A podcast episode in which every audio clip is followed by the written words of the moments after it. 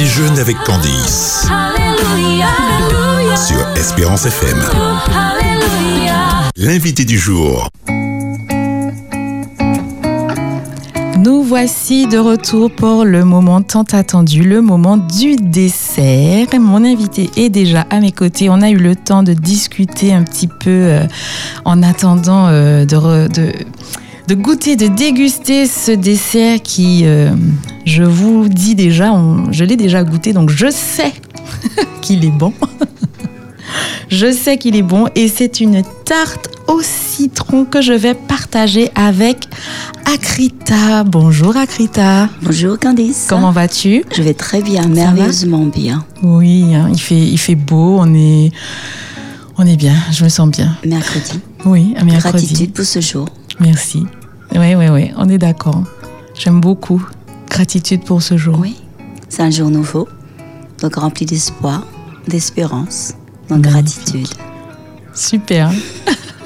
Alors du coup, notre tarte au citron, on n'a pas commencé sans vous. Hein. On va commencer par remercier la boulangerie-pâtisserie artisanale Thibourg, 1 rue de la Liberté Petit-Bourg à Rivière-Salée, que vous pourrez joindre au 0596 57 66 87. Euh, alors Akrita, j'ai tenu à te recevoir aujourd'hui euh, parce que euh, on, a, on a eu cette idée commune d'ailleurs, hein, parce que j'y pense depuis euh, la semaine dernière, de parler de cette semaine bleue Mhm. qui se passe euh, la semaine prochaine et dans toutes les communes et partout et certaines entreprises vont, vont rendre honneur à nos aînés.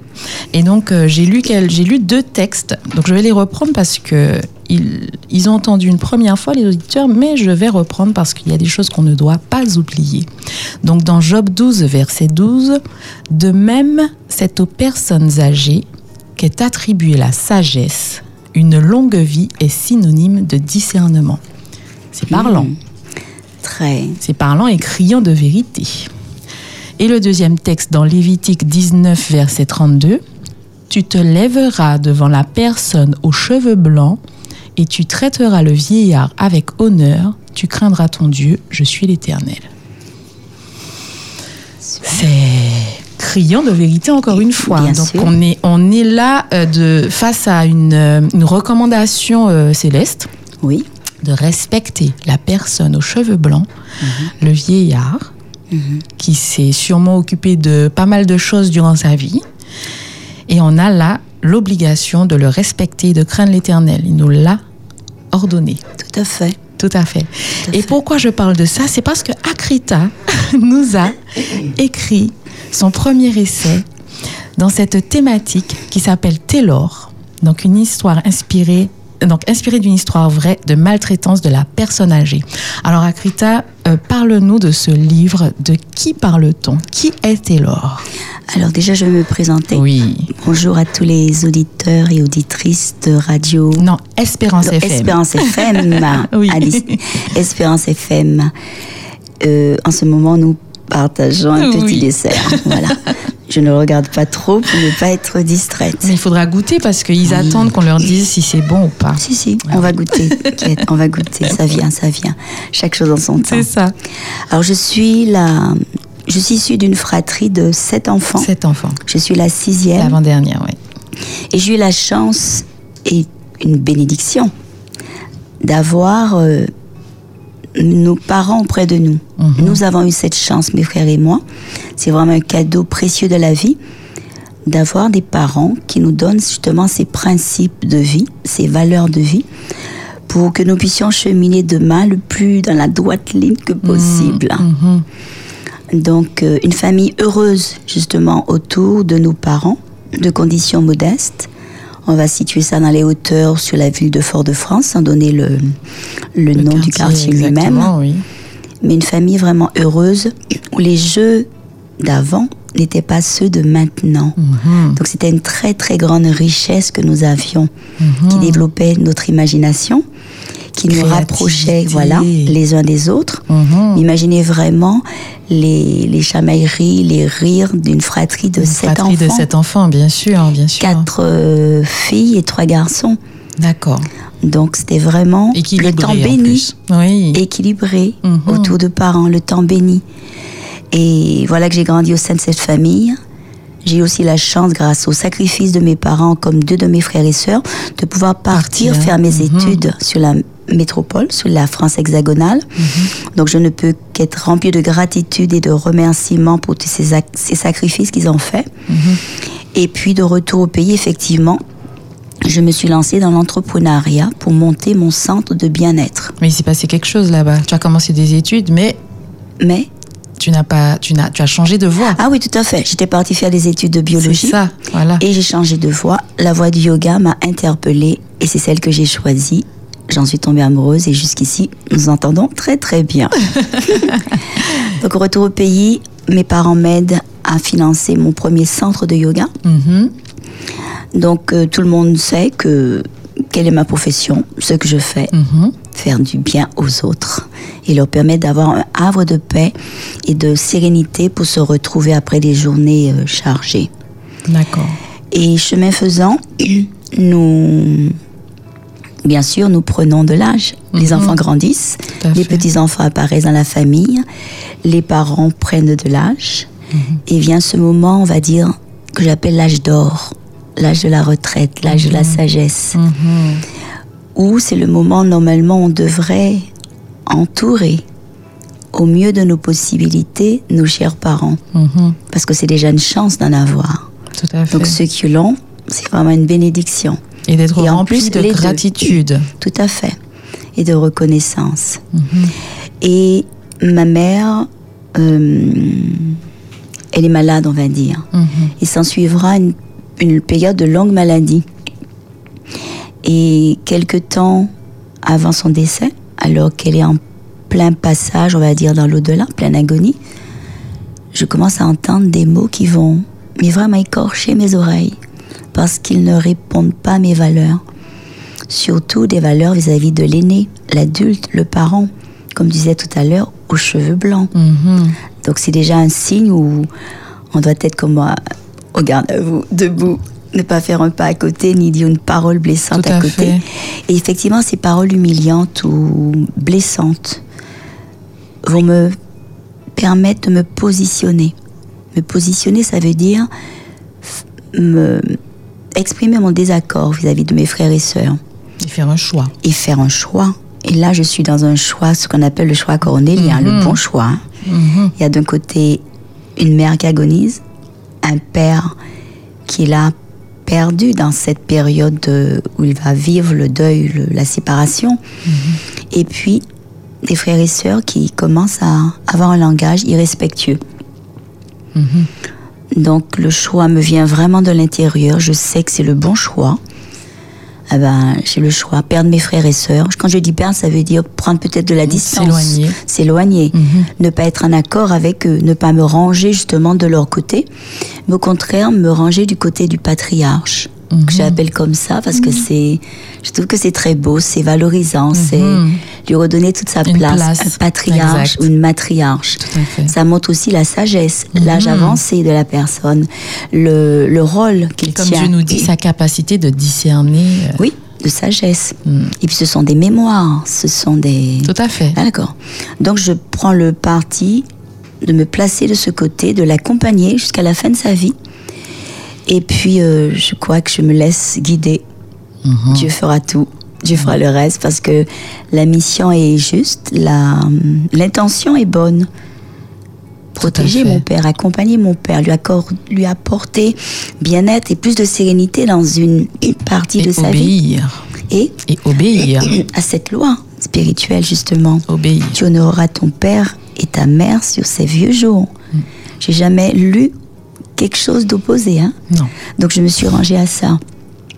Et c'est ce qui va me, moi-même m'accompagner. Mhm. Cette force, cette énergie spirituelle qui va m'accompagner pour me permettre de me positionner.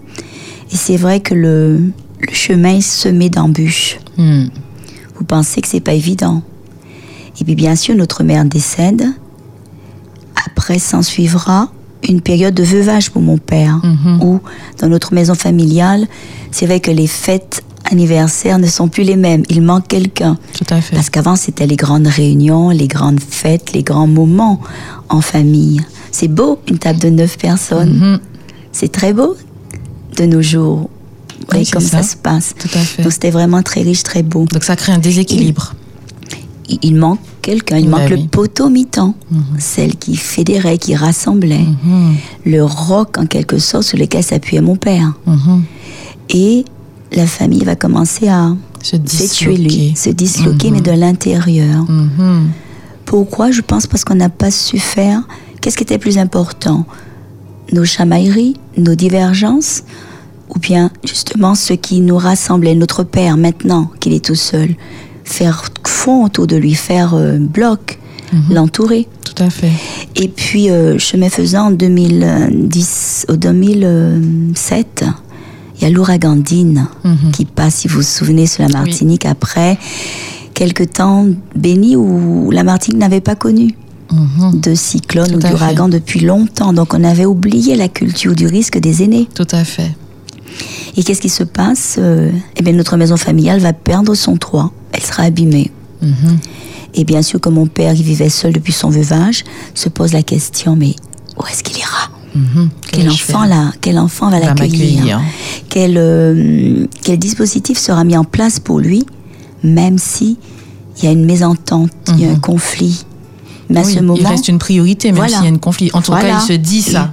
voilà, à ce moment, la priorité, c'est le père. Mhm. Tout à fait. Et justement, ça ne va pas se faire, je dirais malheureusement. Et hum, donc se pose cette question. Il n'a plus de père. En une nuit, il perd son, son toit. Il devient comme un SDF. Mhm. Et en plus, c'est qu'il a donné son bien. Mhm.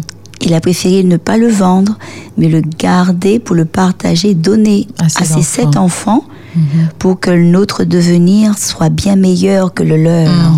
Parce que eux, ils ont connu quoi? La misère, les souffrances, les privations. Mes parents ont connu l'époque de l'amiral Robert. Mhm. Ils étaient dans la vingtaine quand ils étaient dans cette euh, Ah oui, donc vraiment, situation postcoloniale. Mhm. Et ce qu'ils voulaient, c'était vraiment nous éviter que ça nous arrive. Mhm. Donc imaginez. Donc il fait Donc, ce geste de il fait ce donner. geste de donation, partage à ses sept enfants, de manière équitable, bien sûr. Ma mère est encore présente, donc c'est le couple fort, équilibré, le, les parents qu'on respecte. Et en une nuit, il devient un sans domicile fixe, Ouais. n'ayant plus rien, même avec renoncement à usufruit. Mhm, donc même pas la possibilité de garder quelque chose. Tout à fait.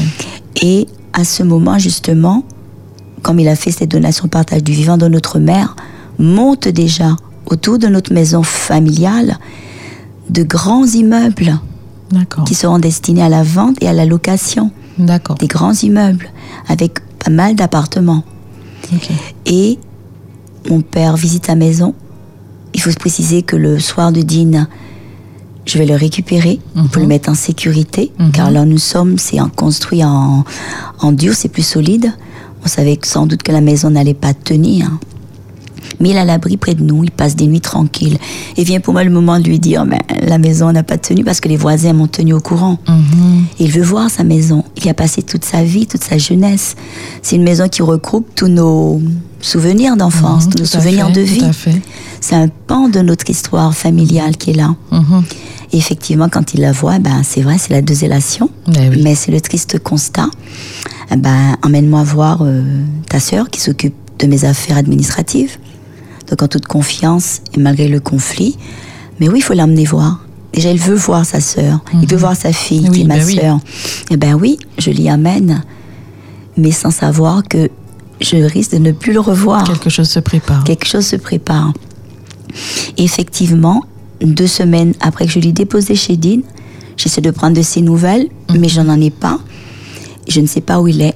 Et pendant six semaines, Tu cherches ton papa. je vais chercher mon papa dans un contexte post-crise, hein, Oui, cyclonique, post-cyclonique, oui, exact. où tout le monde recherche des aides en tout, en tout genre. Oui, tout à fait. Mais moi, je recherche un Mon père papa. Que je ne trouve pas, que je ne sais pas où il est. Pourtant, on habite le même, euh, la même île. Mhm. Parce qu'on regarde le ciel, on voit les mêmes étoiles, Mhm. le soleil le matin, et je ne le trouve pas.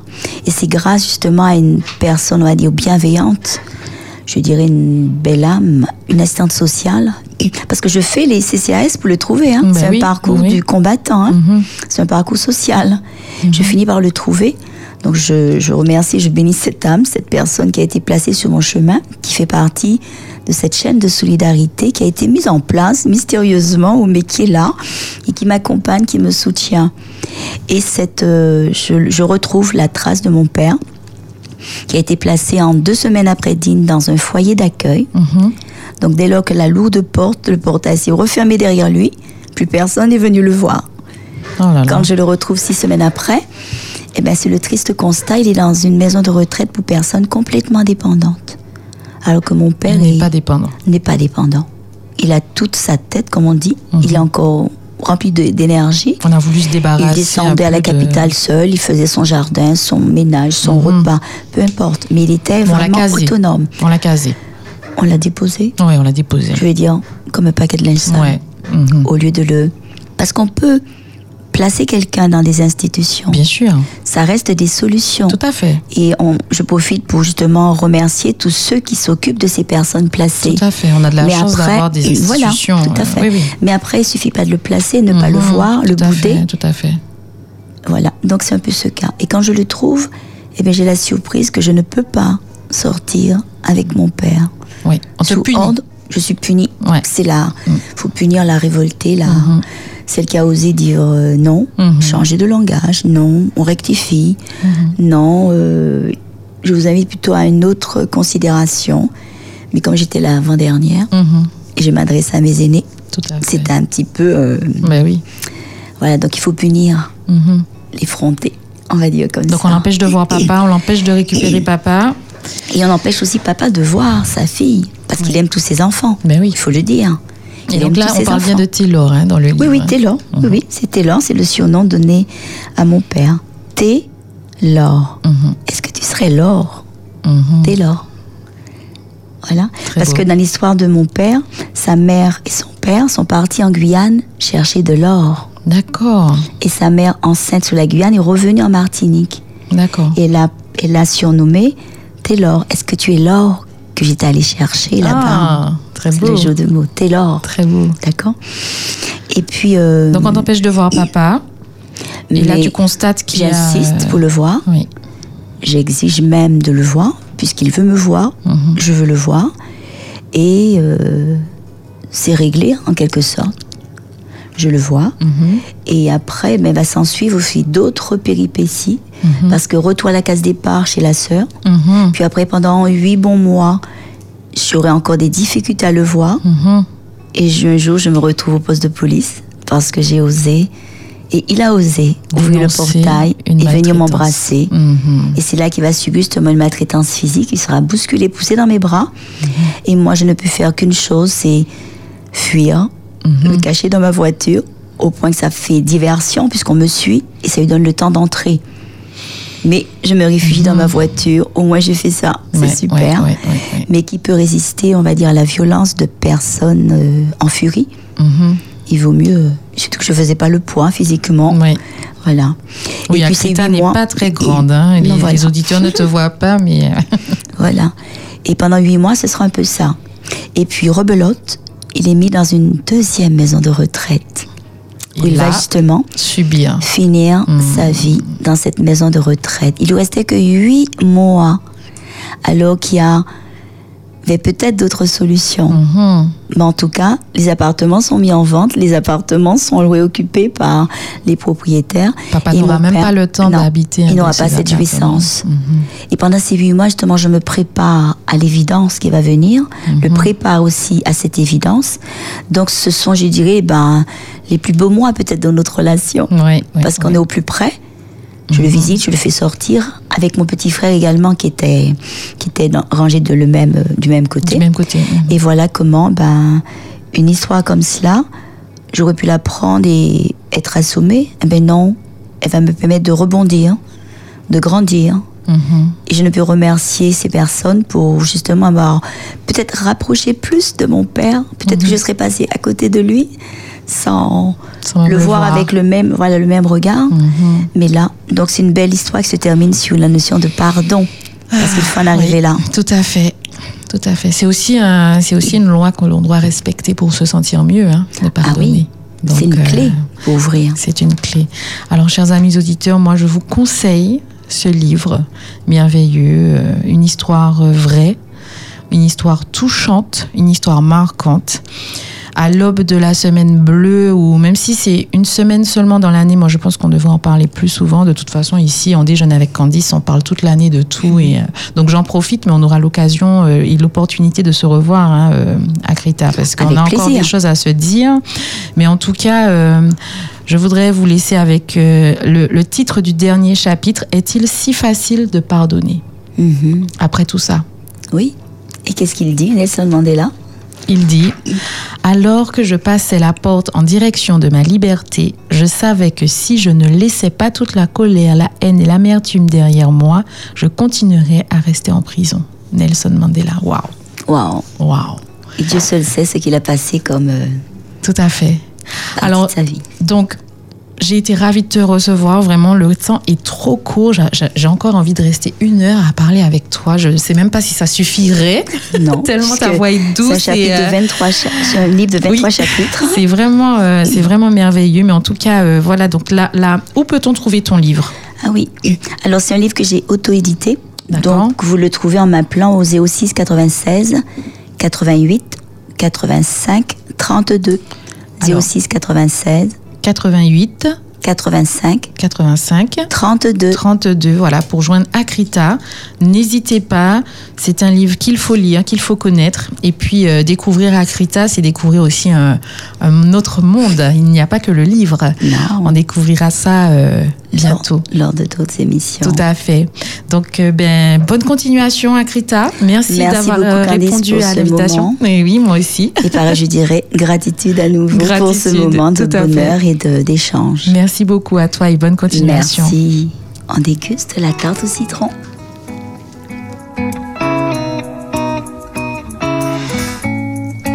Chers amis auditeurs, on déjeune avec Candy, c'est terminé pour aujourd'hui. Je m'en vais déguster ma tarte au citron avec Akrita. Et là, on va rester dans les cheveux blancs âge d'or, car c'est le nom de l'émission que Jomodara va vous présenter tout à l'heure, avec ses acolytes pleins d'énergie. Ils sont déjà arrivés, je les entends déjà dans le couloir, ça va bouger. Mais en tout cas, toujours parlons de sagesse. Il sera content d'avoir entendu, euh, je pense, euh, cette émission. Donc, euh, je lui souhaite une bonne émission à son tour. Et moi, je vous retrouve demain de 13h à 14h dans On déjeune avec Candice. Bon après-midi. On déjeune avec Candice. Tous les jours, ton rendez-vous déjeuner, 13h, 14h. Discussion, débat, environnement, artisanat, loisirs, sport et on partage le dessert avec l'invité du jour. On déjeune avec Candice, 13h, 14h. Un rendez-vous à ne pas rater sur Espérance FM.